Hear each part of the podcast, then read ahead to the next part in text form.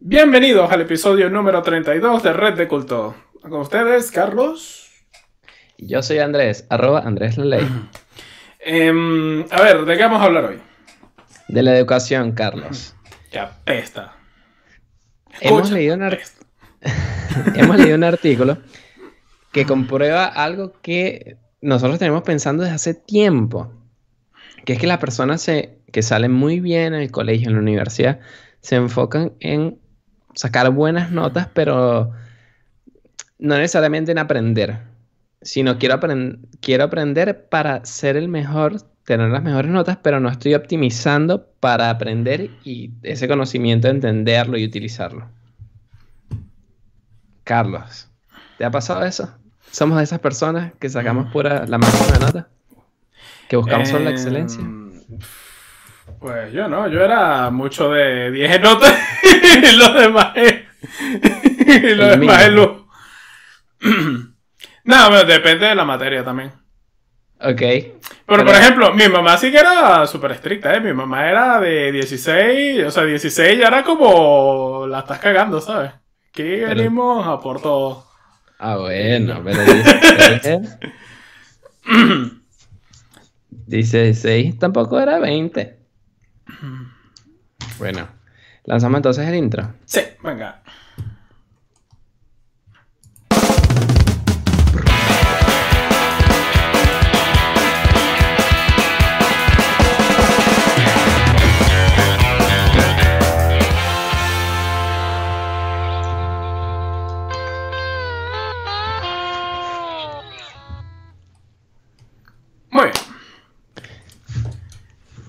Ajá, entonces tu mamá se conformaba con tu mediocre 16.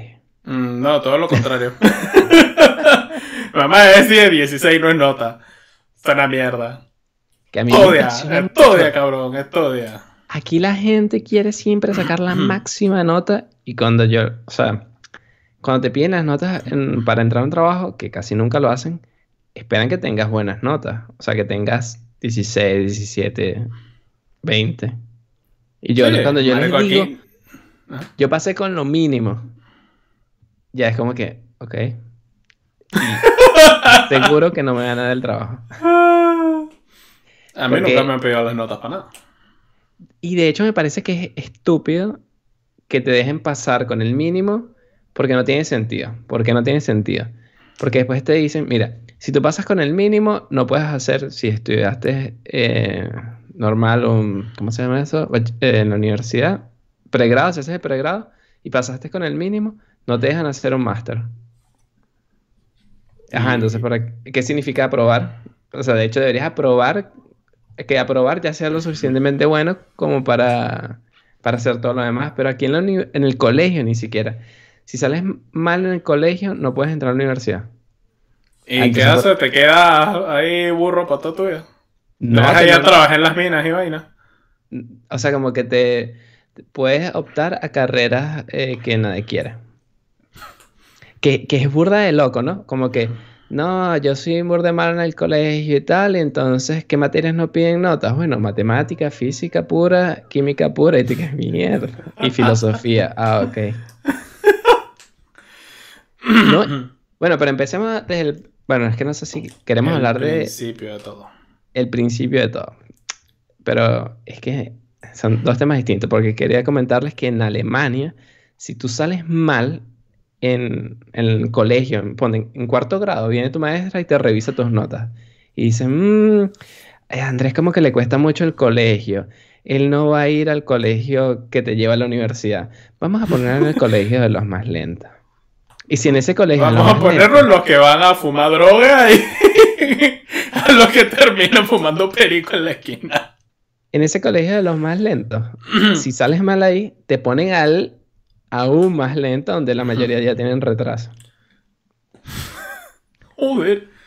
O sea, te están y te empiezan a clasificar desde cuarto grado. Entonces, que obviamente los padres no quieren, algunos, ¿no? Los, o sea, los padres que fueron a la universidad no quieren que sus hijos caigan en esos otros colegios, porque la gente que está ahí normalmente no le gusta estudiar, se la pasan echando broma, echando carro. Y Entonces le meten esa presión a los hijos y que estudien y las tareas. Yo no viví eso. Mm, yo en el. Bueno, en mi presión no tanto, pero sí que, como te digo, sí que mamá era así de que. Pero la luz porque te oscura. Oh, mira, Carlos. Oh. Em, sí que mamá era así de que tienes que sacar 16 o más.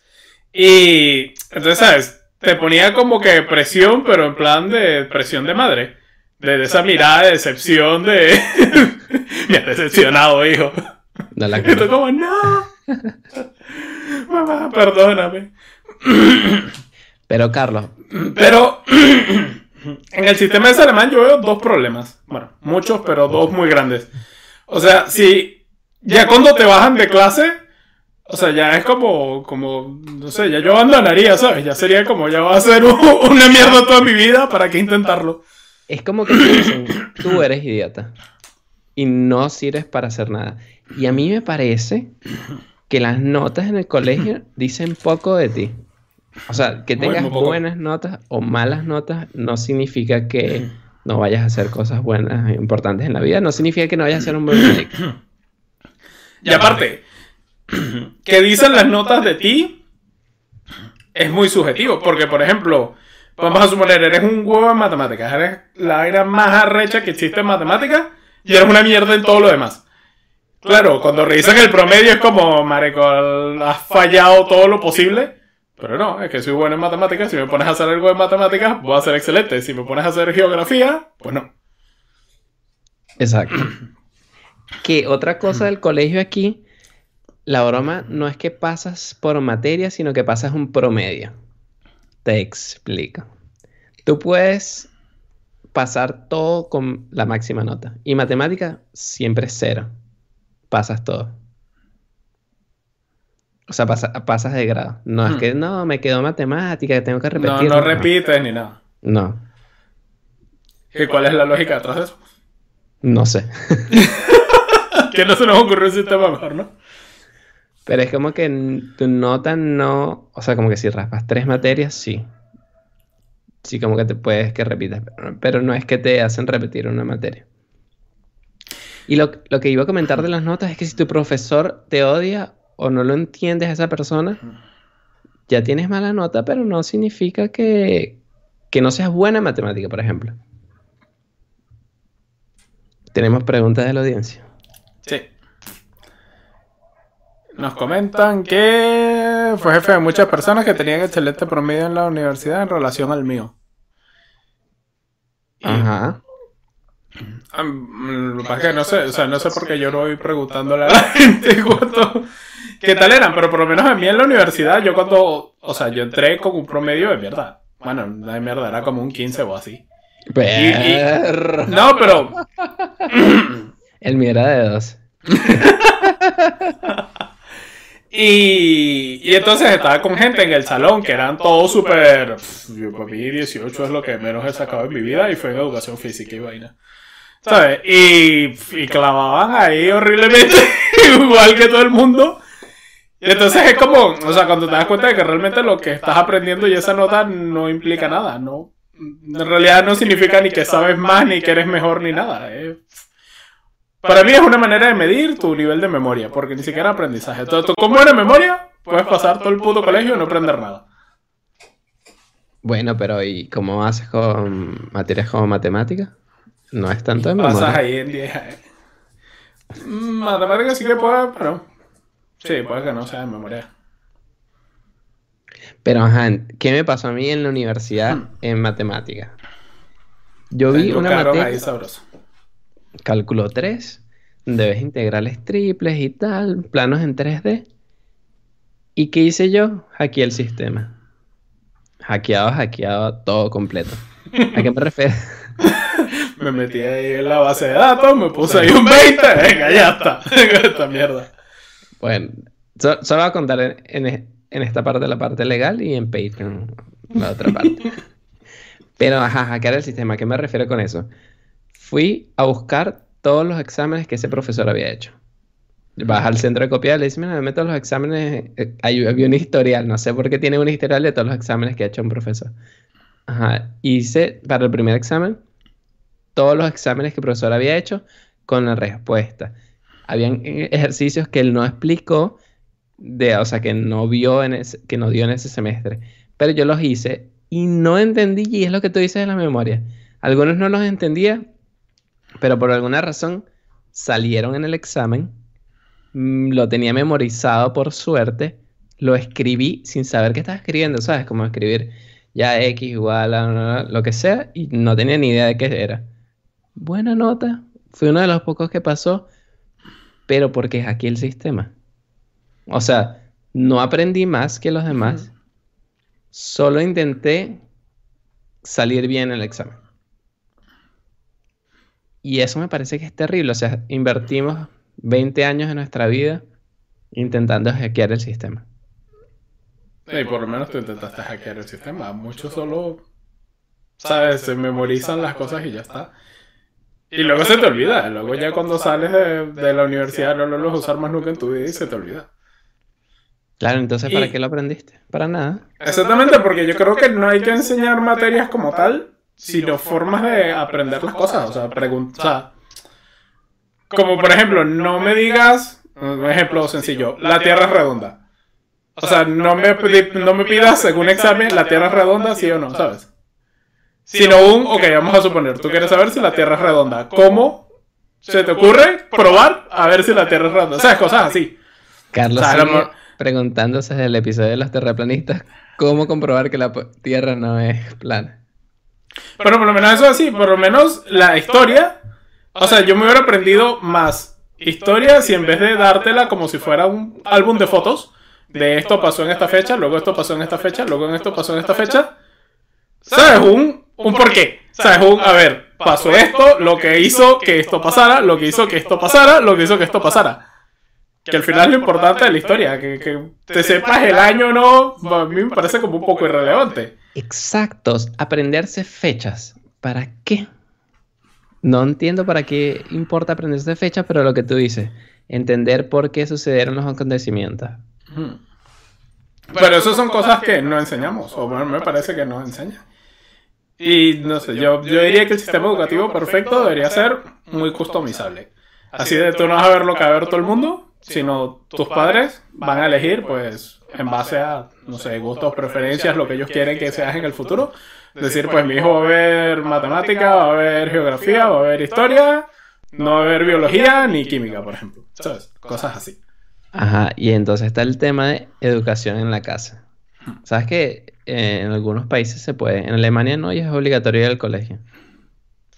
Aquí no sé si se puede o no. Ah, que me imagino que se puede, pero es que no sé cómo en la universidad no sé cómo haces. en, la educación tendría que investigarlo. Tiene, o sea, si haces educación casera en Estados Unidos, tienes que presentar exámenes que son del Estado. O sea, como que tú puedes tener lo que tú quieras, pero tienes que pasar unos exámenes cada año. Que sigue hackeando el sistema al final. A ver, ¿y cómo evitarías eso? O sea, ¿cómo lo haces barra libre? En plan de. Por ejemplo, admisión a la universidad. ¿Cómo, ¿Cómo haces las admisiones a la universidad? cada quien estudia lo que se le da la regalada gana de... ¿Necesitas ir a la universidad? No, pero, tiene que haber un sistema de, para entrar a la universidad. A mí me parece que deberías hacerlo como que no por notas, sino aprobaste o no la materia. Pero no como que la aprobaste, pero con la mejor nota. La aprobaste, pero con una nota mediocre. No, como que si la pruebas, la pruebas y ya. Y si no la pruebas, no la aprobaste. Porque ahí te evitas lo que te estoy diciendo de, ah, pasaste o sea, te graduaste en la universidad, pero tu nota es muy chimba, entonces no puedes hacer un máster. O te graduaste el colegio, sí, pero tu nota es muy mala, no puedes ir a la universidad. Y es como que, ajá, pero entonces, ¿por qué dices que la pasé? O sea, ¿qué sentido tiene tener el título si no me permite ir al siguiente nivel? Bueno, pues que sea el caso de Alemania es muy particular, no sé, es muy raro. Pero, a ver, podríamos no tener notas y ser solo aprobado. O... Bueno, igual vas a hacer tu nota, ¿no? Porque, porque cuando te evalúan, o sea, tenga que decir aprobado o reprobado, pero tiene que haber un porqué. Y el porqué va a ser, pues de cinco preguntas, fallaste tres. Entonces sabes que sacaste 2 de 3, 2 de 5. O sea, siempre vas a tener una manera de saber que también lo hiciste, porque si no es que no hay manera de... Sí, sí, sí.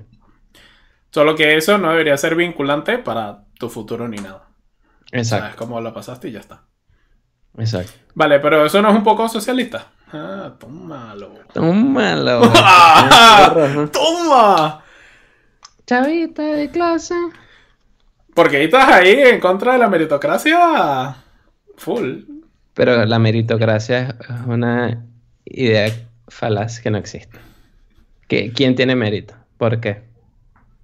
No puedes medir la verdad la meritocracia. Mm, sí, sí puedes. ¿Por qué? Si O eres sea, amigo del estableces, profesor, esta- profesor- eh, estableces tus... No, porque tienes unos criterios y el que se apegue más a esos criterios tiene más mérito que el que no se apegue más a esos criterios. O sea, por ejemplo, si yo evalúo mis programadores en base a qué tan rápido escriben código, pues el que escribe más rápido es mejor que el que lo escribe más lento. Ahora, Claro, el que lo escribe más lento a lo mejor lo hace de mejor calidad, pero no es lo que yo estoy evaluando. O sea, no es mi criterio. Claro, pero ese mérito que estás midiendo es totalmente arbitrario. Sí, claro. Me toca ser arbitraria porque no hay un. A menos que baje Dios y diga, toma, come la vara con la que serás medido.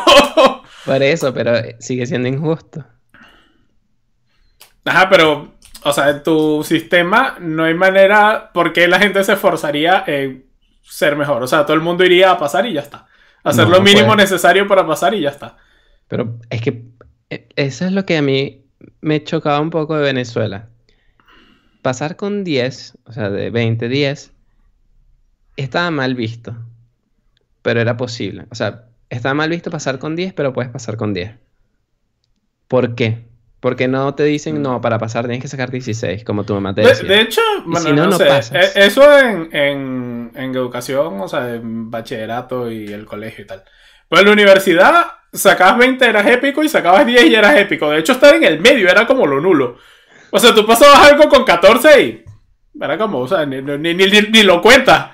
Pero así, marico, saqué un 10, una vaina épica, así te sientes orgulloso de tu 10. Pero ese era, mi punto es, el mínimo ya tiene que ser suficientemente bueno para ser reconocido por todo el mundo. Sí. Pero no puede ser que el mínimo sea una cosa así mediocre que, no, aprendete todas las letras del abecedario y que sabes decir A, B, ah, bueno, 10. Y entonces, ¿sabes? Al final es algo inútil, pero te permite seguir. No, debería ser como que lo mínimo ya es suficientemente útil como para, para que ellos digan sí, te certificamos y para hacer todo lo que quieras. Ver, por lo menos en el caso de la universidad, para mí no tiene sentido pedir título y notas. O sea, ya el título, ya es el título, ¿sabes? O sea, te da igual. Que exacto, que es como que te grabaste o no. No, pero es que dame tus notas, vamos a ver, mira aquí, mm, ética. No me gustó tu nota. ¿Y que por qué? De hecho, en Alemania algunas empresas me han pedido mi nota. ¿Esto qué le has dicho? Algunas se las he mostrado y dije, no, está en español, pero mira. Y empiezan a ver, mira, pero explícame la escala. Y yo, bueno. Y cuando ya les digo así, no, bueno, por encima de uno, por encima de uno es pase. Es que en Alemania 1 es 20. 4 es lo mínimo para pasar. Y menos de 4 es ya, no apruebas. O sea, como que tú tienes 1 y mientras mm, vas perdiendo Sí, puntos, ¿te, te dan sumando errores o qué? algo así. Pero Que innecesariamente complicado. sí, Aquí no, aquí es a 10 creo. O sea, 10 es como el 20 y creo que 7 o 7,5 es lo que lo mínimo para pasar. Creo que Bueno, pero es la historia. ves ahí que no es que el mínimo es 5. O sea, para pasar tienes que sacar 7,5 que es tu 16. Creo, eh, yo aquí un poco hablando mierda de lo que he escuchado, ¿no? Bueno, Estoy para no Carlos certifica y si no, allá hay que me en la casa. Si no, que me metan preso. Ah, bueno. Ya lo dijo él. ¿Saben dónde vivo? En Frankfurt. Costa Rica. Carlos, Em, ¿y qué ujú. opinas de la gente que logra hackear el sistema? Que logra tener la Mm. máxima calificación siempre en su vida. Pero. Tiene ventajas, desventajas, qué problemas tienen después y qué ventajas tienen después, o sea, qué, qué beneficios tienen. Pues beneficios en el caso de Alemania, aparentemente bastante, vamos. O sea, Son primera clase. la raza superior. Que se siente así. O sea, de hecho yo cuando hice mi curso de alemán no me esforzaba mucho. O sea, como que los primeros dos, tres niveles sí, el más fajado. Y después ya como que ah, relajado. Y de repente hubo mucha gente en un nivel y nos pusieron, nos separaban dos clases. Y cuando nos separaban dos clases, revisaron quiénes son los más fajados, clase 1, los más sí que no le paran mucho, que no hacen las tareas, clase 2. Y me mandaron a la clase 2. Andrés, clase 3. el especial. no, pero yo me fui a quejar, mire, ¿por qué me pusieron a la clase 2? Yo quería estar en la 1. No, pero es que mira, los otros aprenden más rápido y es bueno separar porque tú no, no eres tan bueno. no eres tan bueno como ellos. Ajá, pero tú dices, ¿cómo que yo necesito más tiempo si el curso dura el mismo tiempo? Bueno, pero es que ellos van más rápido y ellos quieren pasar la prueba y tal, y yo también la quiero pasar. Y todo lo que me decían era como que no, te mandamos el curso de los idiotas. Y yo, no, mira, yo estoy pagando lo mismo que esos huevones y yo no quiero estar con los retrasados que no saben hablar. En verdad, los otros no sabían hablar nada. Y me dijeron, bueno, si te esfuerzas y nos muestras que de verdad este le estás echando, te cambiamos no me forcé, muchos de los que estaban ahí se salieron, no sé por qué, y los volvieron a unir. Y. se salieron, no sé por qué, porque los pusieron en una clase por retrasado. Creo que. No, pero todos le estaban pagando el curso, o sea, la mitad eran como que unos curas africanos que estaban ahí porque la iglesia los trajo a Alemania y le estaba pagando el curso alemán. Sí, ese es donde yo aprendí alemán era borde raro. De hecho, había un, Una secta satánica y... Militar de, los Estados Unidos.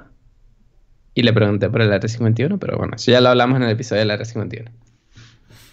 Em, Ajá, a ver, ventajas y desventajas. Bueno, ventaja, como te digo, en Alemania te deja pertenecer a la raza superior y no te vas a los campos de concentración. Exacto. Eh, en el resto del mundo eh, bueno, no sé, en lugares aquí como te digo, a mí nunca me han preguntado por las notas para nada, así que yo creo que aquí no, te serviría de mucho. Y para mí es desventajoso, porque pienso que la gente... ¿En Venezuela? En necesitas para entrar a la medicina? Sí, en Venezuela, bueno, no necesitas para entrar a medicina, pero te hacía la vida más fácil. Dependiendo de la universidad. En la nuestra no me acuerdo, sí, ¿no? Te, te contaban las notas para algo, no me acuerdo ya. Claro las notas eran 60% y la prueba 40%. Em, pero, por ejemplo, la gente que nunca ha clavado una materia y tal, yo pienso que les cuesta luego, cuando fracasan en algo, les cuesta mucho más. Y también les pone como que una presión. O sea, es como, como, el, como el carro nuevo. ¿Sabes? Que cuando tienes un carro nuevo estás así, que nadie me lo raye, que nadie lo toque, que nadie lo vea. Ajá. Entonces, a nosotros nos rayaron el carro en la primera y ya no nos importa. Ya estamos curtidos. Pero, o sea, ya, ya tienes más tiempo procesando eso, procesando el fracaso y procesando todo y lo tomas como mejor. Mientras que la gente que nunca ha clavado nada, como que le pega más, ¿sabes? Tener más estas dudas existenciales de será lo mío, será que no valgo, será que yo estaba como... Que me pasa mucho en Alemania, o la gente nunca ha fracasado y le tienen demasiado miedo al fracaso, o dicen, no, es que yo soy malo para eso, yo no sirvo, yo soy bruto, yo, ¿sabes? O sea, desde el colegio le metían esa, esa idea, tú eres malo para esto. Y es mentira, o sea, gente que piensa, soy terrible para matemáticas, después estudian por, porque tuvieron que ir a la universidad, juro, después matemáticas y le explicas y también le cuesta un poco, pero después se gradúan igual. Mm. Pero te meten esa idea desde pequeño. Y bueno, ah, y lo otro, bueno, pero esto no, no tanto que ver con las notas, es que en Alemania trauman a los niños con la vaina de Hitler. Pero es una vaina. Que si, no estudias, si no estudias en Hitler y te metes en un campo de concentración, ¿ok? No, tienen un trauma con, la Segunda Guerra Mundial, te se sienten culpables y que no, no hablemos de eso. Y, siempre es como con una tragedia hablar de eso y es que superen, ¿no sabes? Fue una tragedia, pues. ¿Qué quiere que digan? ¡Ah! Una mariconada en la Segunda Guerra Mundial. ¿Tienes ese trauma? ¿Cómo? Pero, ¿Tú tienes ese trauma? De con la Segunda Guerra Mundial, no, porque a mí no me afectó lo más mínimo, pero entiendo que la gente que sí, sí. Pero ajá, yo tengo hijos y los Hombre, que la gente tiene trauma con Franco. supérenlo. Estoy de acuerdo, pero no. Por eso lo usan de herramienta política. Yo, mire, yo voy a meter a mis hijos en el colegio aquí, probablemente. En poco es obligatorio. Exacto, porque es obligatorio y gratis. Y entonces, ajá, mis hijos van a quedar traumados también con lo mismo. La misma historia de hace 100 años. Marica, hace 100 años, una vaina así. Bueno, 90, 80. No, pues 100 años tampoco. Y ajá, pero entonces, ¿qué tienen que ver mis hijos en ese pedo? Nada. Pero van a estar como. Yo jodiendo de que, ah, tal, hago. Pero no, no, ¿no crees que eso evita que se repita? No. No. No. no Porque la gente vive traumada con eso, pero de repente te lanza unos comentarios y dice, berro, pero... la Segunda Guerra Mundial fue horrible, pero la haría de nuevo. Algo así. Yo creo que Hitler era muy suave. Debemos que haber matado más gente. que tú dices así como que, o sea, por un lado estás traumada, pero por, o sea, como que por un lado te meten ese trauma, pero por otro lado te dicen cosas que te dicen, ya, pero como que no pueden haber más negros en Alemania de los que ya hay porque ya hay muchos, ¿sabes? que tú dices que marico, pero que, o sea, no, se contradicen. Y, o sea, desde el punto en que enfocan la, la educación, a mí me parece que en ese sentido no sirve. O sea, es como que hay. ¿No te parece que el mismo trauma, no te parece que el mismo trauma que tiene Alemania con la Segunda Guerra Mundial va a ser el mismo trauma que tienen los venezolanos con la izquierda? No. ¿No? ¿Por qué no? Porque en Alemania la dividieron en dos partes. Estaba la Alemania comunista, toda esa historia. en Venezuela la dividieron en dos partes, Venezuela y el resto del mundo. No, pero digo, de la Alemania comunista y de todo eso, nadie tiene problema en hablar de eso, nadie le importa, les da igual, se pueden reír y demás. De hecho, la mayoría de la gente ignora que, por ejemplo, todas las escasez y todo lo que había en la Alemania comunista. Entonces ahí es cuando tú dices, ajá. Bueno, como la, nueva ola de gente que sale en Twitter diciendo que la Unión Soviética era súper cool. Que vamos, que, no sé de qué se quejaba la gente de la Unión Soviética, si suena maravilloso. Entonces, por eso te digo, lo de Hitler sí, malo, terrible, a todos traumados. Pero con lo otro no. Por eso creo que en Venezuela, si algún día llega a caer la dictadura, no creo que la gente esté como que, ah, mira, un tramados por el comunismo, porque creo que no va, no lo vamos a, o sea, en la educación no va a ser como que, ah, mira, la tragedia y tal, sino, ah, bueno, pasó, pero bueno, no fue tan malo. Creo que va a pasar así. Y tú, así que... Bueno, yo, yo estoy seguro, y eso vamos, me apuesto lo que sea con quien sea, que de aquí a 20 años, 30 años, van a todavía existe Twitter. Va a salir la gente por Twitter a decir, no, pero es que en Venezuela se trabajaban 6 horas y, y vamos. Y era todo una maravilla. claro, no tenías ni luz, ni comida, ni nada para trabajar. ¿Qué coño vas a estar trabajando 8 horas? Pero sabes que, o sea, irremediablemente van a terminar exagerando lo bueno, lo bueno. O sea, sin. Y pues estamos hablando de esto. No sé, tú te empezaste a hablar de Franco y del socialismo.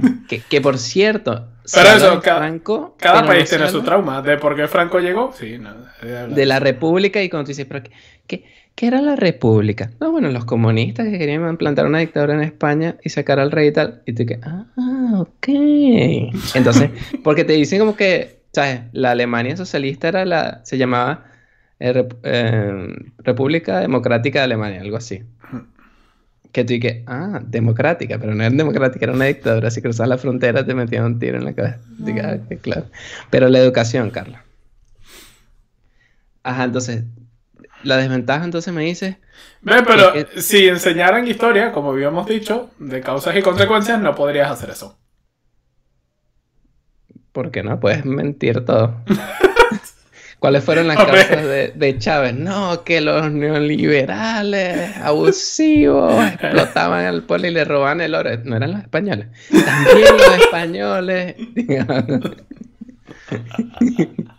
y después los americanos nos robaron el petróleo y, justificadamente nuestro nuevo Simón Bolívar renacido. Ah, ok. Que lo van a hacer así. Uh... Tristemente es posible.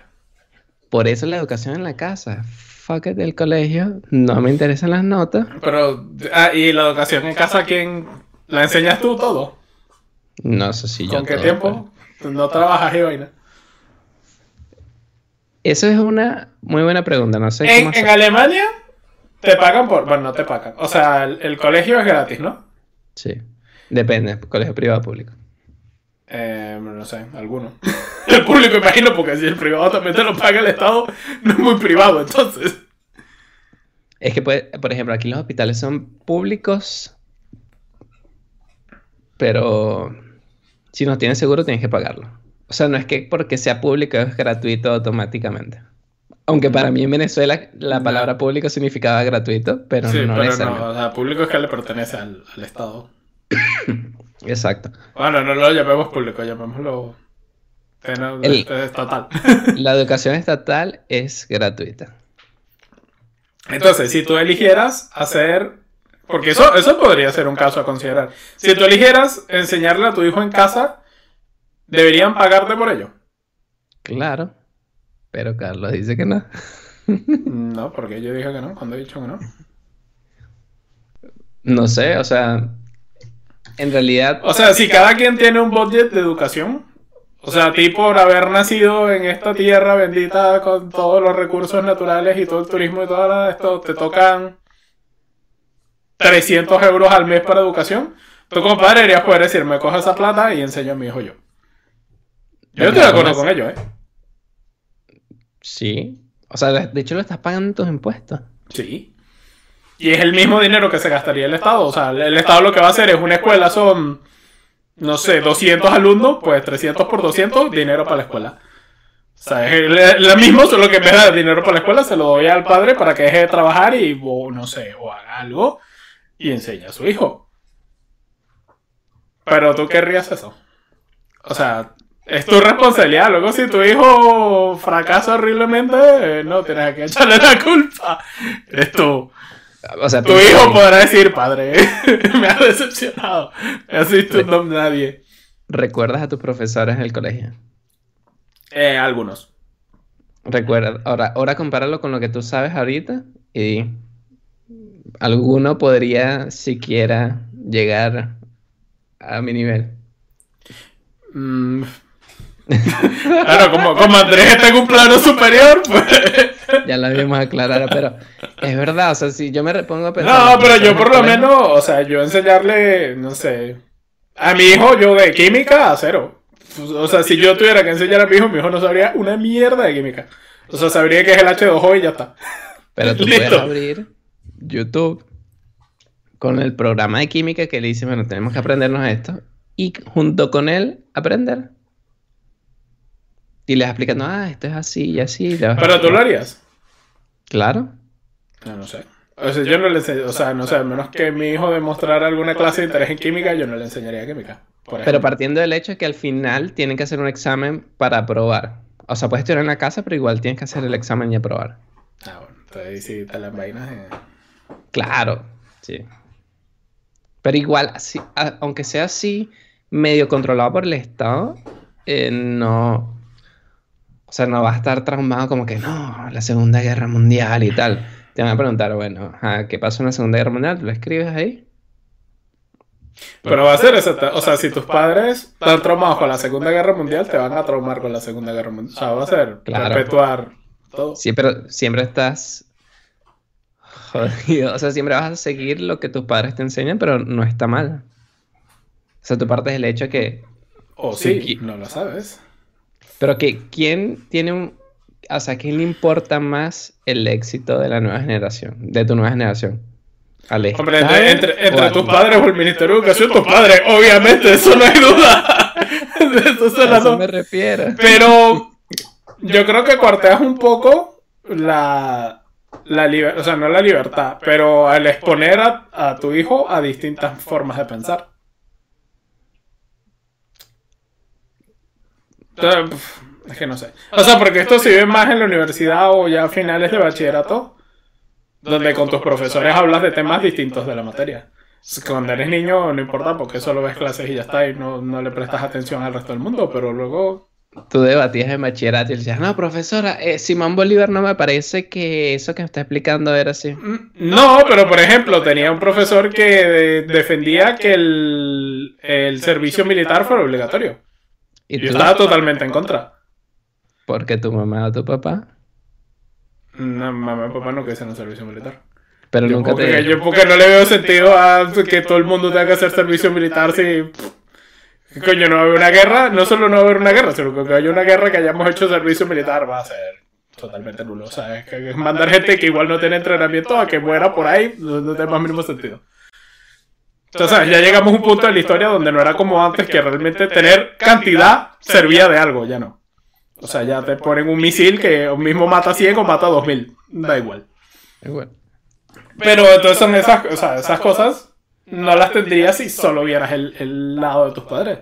Pero tus padres pueden tener otras ideas a ti. O sea, puede que tu papá quisiera servicio militar obligatorio. Claro, pero si mi papá quisiera servicio militar obligatorio, yo hubiera querido servicio militar obligatorio. O sea, si solo hubiera escuchado la versión de mi papá, seguramente fuera así. ¿Y si tu papá y tu mamá tienen gustos distintos? Mm, que era mi caso. Ahí, ahí podría ser. O sea, tiene que existir algún punto de debate, pero ¿Cuáles son los chances reales de que eso pase? En mi casa había. Siempre, mamá y tu mamá eran totalmente contrarias, opiniones contrarias. O sea, eh, o, sea, va a haber cosas en las que van a estar de acuerdo siempre y, y que, o sea, yo creo que pierdes oportunidades. O sea, si todo lo haces en, en, en casa, o no, no que todo lo haces en casa, si todo lo haces tú, hay muchas oportunidades que se pierden de conocer otros puntos de vista, otras realidades, otra gente, otro todo. No tienes tan... Sí, sí. Más no quiere decir que no puedas hacer educación en la casa. Solo que yo no lo haría yo todo. O sea, yo me buscaría profesores particulares o lo que sea y tal. Que, que enseñaran a mi hijo lo que yo creo que yo no puedo enseñarle. Como te digo, yo de química no... Que sí, podemos poner videos en YouTube, pero o sea, preferiría contribuir a la economía, buscar algún profesor de química y tal, uno que esté a favor del, del, servicio militar obligatorio. y que venga y discuta. que no piense como yo. Ah. No sé. Es lo que yo haría. Y se acabaría el bullying y el tiroteo. O sea, no, no tendrías miedo de que alguien mate a tu hijo en un colegio. Bueno, aquí no tenés miedo de que alguien mate a tu hijo en un colegio. Seguro. Aquí, no hay esos peos. Hay otros peos. Pero. pero ese no es uno de ellos. Pero ese no es uno de ellos. Bueno, Carlos, entonces, ¿qué te parece? Eh, ¿Le intentarías inculcar a tus hijos que sacaran siempre la máxima nota en el colegio? ¿Los beneficios son mejores a la posibles? Sí, no. no necesariamente problema. Sí, pero no. O sea, yo no sería como mi madre de. Tienes que sacar de 16 para arriba o es una total decepción y muerte. Pero tampoco les inculcaría el. Ah, bueno, como pasaste, está todo bien, ¿sabes? Porque, o sea, si vas, a, hacer algo, hazlo bien. Pero también entiendo que no puedes ser bueno en todo. Y no es. O sea, no es realista que seas bueno en todo, ni tampoco es sano que seas bueno en todo. O sea, yo prefiero mil veces que dediques tiempo a lo que eres bueno, a lo que te gusta y a lo que al final vas a hacer, y lo demás lo pases con 10. Que, que dejes de hacer cosas que sí que te van a servir para el futuro, para sacar buenas notas en todo. Bueno, solo me dio mucha risa porque algo así me dijo mi papá cuando tenía como nueve años. Y luego cuando clavaste la primera materia. no, me dijo eso, lo que tú dijiste. Y yo que, ah, ok. Solo en lo que me gusta soy bueno y tengo que salir bien. No me gusta nada, salgo mal y hago lo que me gusta, que es jugar computadora. Ey, pero ahora, si se mete streamer y funciona, saca ahí buena plática, ¿eh? Ah, bueno, bueno, bueno. Pero, o sea, es que depende cómo sea la persona. O sea, si eres muy, muy fajado y te estresas y tal. Pero yo no era nada fajado. O sea, como que a veces sí, a veces no, pero me tenían que o sea, yo soy de esas personas que necesitaba cuando era pequeño alguien que me ladillara y coño, estudia, ponte, damos juntos, conmigo, Andrés, dale. Sí, pero así yo solo, no, ni de bueno. Pero eso lo puedes tener sin necesidad de buscar un 20, ¿no? No sé. ¿Quieres ser un vago? No, tener algo. O, es que. ¿Sabes? No le vas a decir a tu hijo, bueno, hijo, como yo con un 10 me conformo, allá tú. vas a jugar computadora y tú. estás ahí por tu cuenta. Quiero resultados. No, bueno, claro. Pero, ajá. ¿Qué pasa si tú le dices a tu hijo, no, eh, queremos concéntrate en aprender, pero no en sacar excelentes calificaciones? Y entonces no sale bien. Y, y pierde oportunidades por no salir bien. Pues eso si estás en Alemania. Ahí es otro pedo distinto.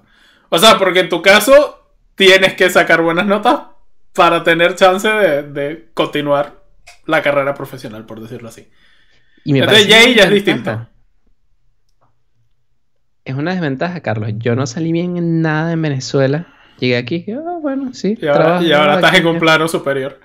Y ahora estoy en un plano superior. ¿Qué les parece? Pequeños mortales. Eh, no, no, sí, yo estoy de acuerdo. A mí el sistema este de Alemania que me dice me parece una tontería gigante. Pero ¿sabes por qué es también así? Porque... Porque tiene la fama de que son todos súper perfectos, así que no se conforman con menos. También, pero porque el sistema es gratuito, entonces quieren como que, que se mantenga un buen nivel y si los sacan a los que no son tan buenos, como que siempre en las pruebas PISA y en las cosas que cuentan, siempre como que tienen los más fajados y esos son los que cuentan. Y tienen como que separan a la sociedad en, ah, tú puedes ir a la universidad y entonces las universidades no están tan llenas porque hay menos gente.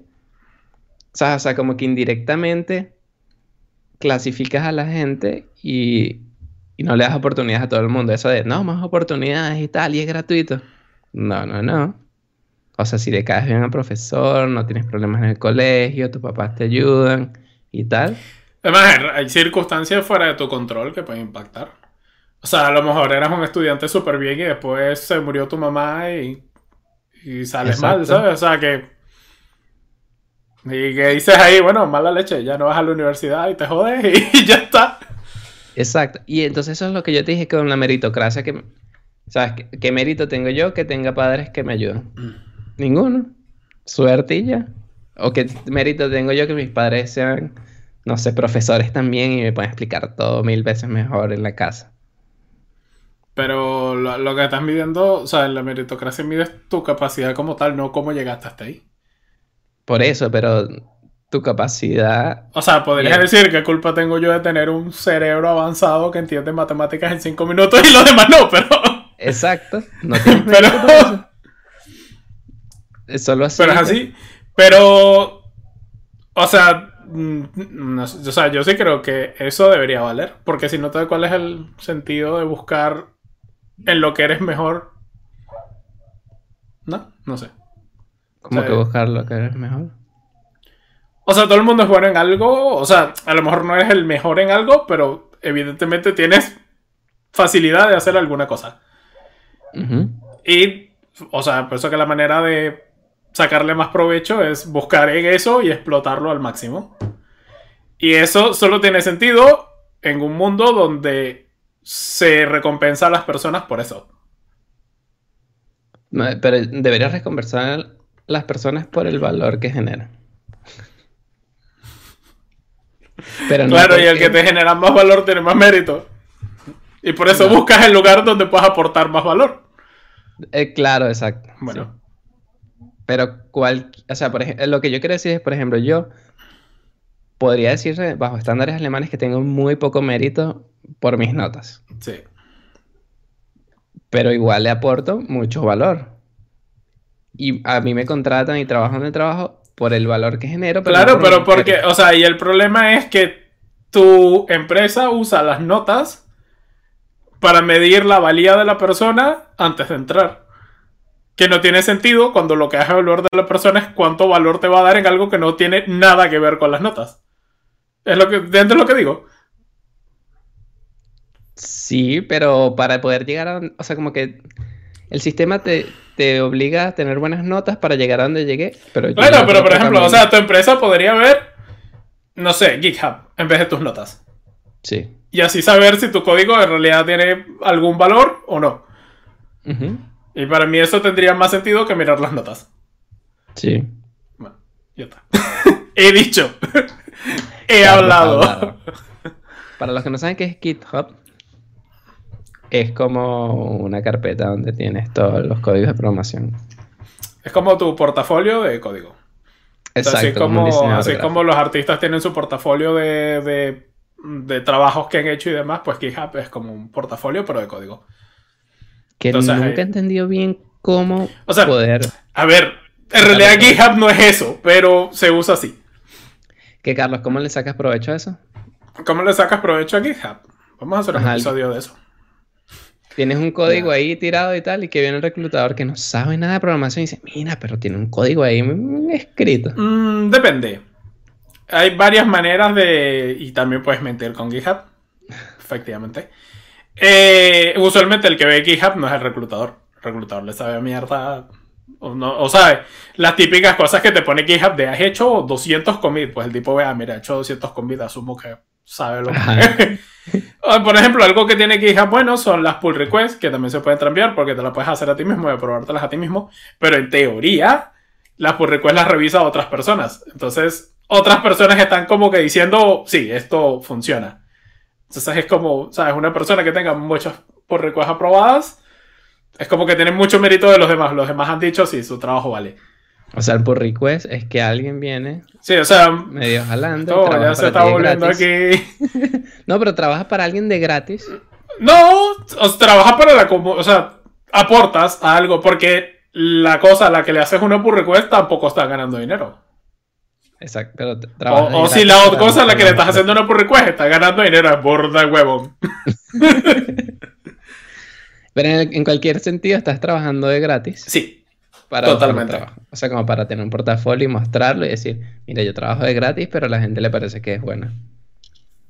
Bueno, no sé, depende de cómo yo me estoy... O sea, yo por lo menos en, donde estoy trabajando ahora tuve que hacer una modificación, una librería pública que había por ahí, y la va a subir. Pero porque la hice... A mí, me pagaron por hacerla, ah, pero... A Carl le pagaron por hacerla.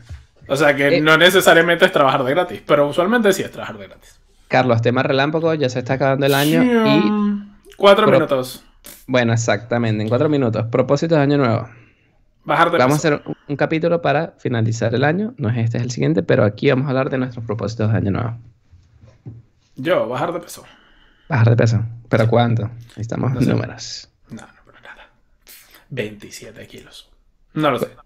¿No sabes cuánto? No. Pero si no, si no escribes. Porque la, la, razón por la que todos los, los estos de año nuevo fracasan es porque todo el mundo dice, voy a bajar 20 kilos. Luego pasa enero, han bajado medio y dicen, ah, esto no va a ningún lado y se sientan a comer pizzas y donas en el sofá. Y tiene fecha, o sea, vas a bajar ese, vas a dejar de peso. O sea, cuando vas a hacer la O sea, para mí tiene que ser algo como bajar de peso todos los meses. O sea, no puede haber ningún mes del año en el que termines el mes con más peso del que lo iniciaste. Por ejemplo. Ah, pero te puedes mantener. No, no te puedes mantener. Tienes que bajar. Ese sea un gramo. Ya, pero sí, pero ¿hasta qué punto? O sea, no. Llega un punto donde ya no puedes bajar más porque ya no es saludable. Pero en un año. O sea, en un año no pasas de. Bueno, a menos que bajes súper descomunalmente. Pero. O por lo menos, vale, el límite es hasta tu peso. Tu peso, eso, tu peso recomendado. Claro, o sea que te da pena decir tu peso. No, yo peso 91 probablemente. Mierda. Ah, ok debería pesar 75 o 70, por ahí. Ok. O sea que por eso que digo, que tengo 20 kilos, así que yo no me preocupo por... Un kilo por mes son 12 kilos en el año. Me parece que un kilo por mes es una mierda, ¿eh? Yo aspiro a más. Bueno, pero digo, o sea, como que... O sea, un kilo por mes tampoco es que es tan papá. O sea, no es que no, haga, no haces nada y lo O sea, el, verdadero problema no es bajar, sino hacerlo de una manera sostenible. Exacto. Porque nada te sirve. O sea, yo puedo bajar 7 kilos en un mes, sí, pero luego los gano oliendo ahí el McDonald's. Paso frente al McDonald's y ¡Mierda! Ay, chale. Bueno, a mi meta del año nuevo este, es crear la startup Digistar. Tengo una idea de negocio. Quiero eh, hacerla. Estaba preparando todo este año y tengo que lanzarla el año que viene. y bueno, espero comentarles mucho más cuando ya tengamos algo para mostrar. Pero sí, metas para el año que viene. Eso, también ir al gimnasio. Este año era una de mis metas y no la Pero ir al gimnasio es un muy mal propósito de año, ¿no? O sea, ¿para qué quieres ir al gimnasio? O sea, tu meta debería ser el... O sea, como yo quiero bajar de peso, no ir al gimnasio. No, es que yo no quiero bajar de peso. Necesariamente bajar de peso podría ser una consecuencia. Vale, pero, entonces tú, esto no es ir al gimnasio, es hacer ejercicio. Porque podrías no ir al gimnasio y un día salir a correr, por ejemplo. Es que como pago el gimnasio, no quiero hacer ejercicio donde sea, sino en el gimnasio. Y mm, la otra o, también puedes ir al gimnasio y no cerrada, te tomas una selfie y a casa. no, claro, es verdad, sí. Pero exacto, hacer más deporte en el gimnasio. Y otra meta para finalizar eh, para el 2020 es que quiero superar los tres, o sea, llegar a tres cifras o más de suscriptores en el podcast. Me parece bien. Ya en el 2019 llegamos a 50 suscriptores. O sea, que tenemos la mitad ya. 50, 50 suscriptores es lo que cabe en un salón de liceo público. Aquí se horrorizan, ¿eh? Aquí con más de 20 ya dicen, Dios mío, ¿qué está pasando? La educación ha caído, tío. Bueno, esas son nuestras propuestas. Eh, si tienen propósitos de año nuevo, por favor, escriban en los cajas en los comentarios. Estamos escuchando y leyendo todo. Y bueno, eh, me parece hacemos, bien. Hacemos una red de seguimiento. Exacto. en cada programa leemos sus comentarios a ver qué tal les va. Ah, Compartimos los nuestros. Exacto, les mandamos saludos y le vamos preguntando cómo le están yendo en su propósito de año nuevo. Carlos, por cierto, me dijiste que ah, tú te quitaste el azúcar por un tiempo. ¿Lo volviste a tomar? Sí, por una semana. Sí. Sí. Muy difícil. Ah, más azúcar como que se la era para cocaína. te metiste azúcar. una rayita ahí. Bueno, muchachos, nos vemos entonces la próxima semana. Recuerden seguirnos por Instagram como arroba red de culto, Twitter arroba red de cultos, en Spotify, en Google Podcast, arroba red de cultos, Apple Podcast, arroba red de culto, y, en YouTube, red de culto.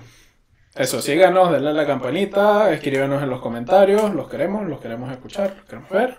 Y recuerden, próxima semana, último episodio del año, los queremos a todos aquí. Vamos a estar repartiendo regalos. Compartan este video porque si quieren que reciban nuestros regalos, tenemos que llegar más de 100 views en este video. Bueno. Ya lo dijimos. O sea que el que llegó hasta aquí ya tienes que compartirlo. Compártelo, concha. Llegaste hasta aquí. Tenemos como cuánto tiempo hablando de la ocasión. 52 minutos. bueno. Bueno, compártanlo. Compártelo. Compártelo. Bueno, hasta la próxima. Chao. Chao.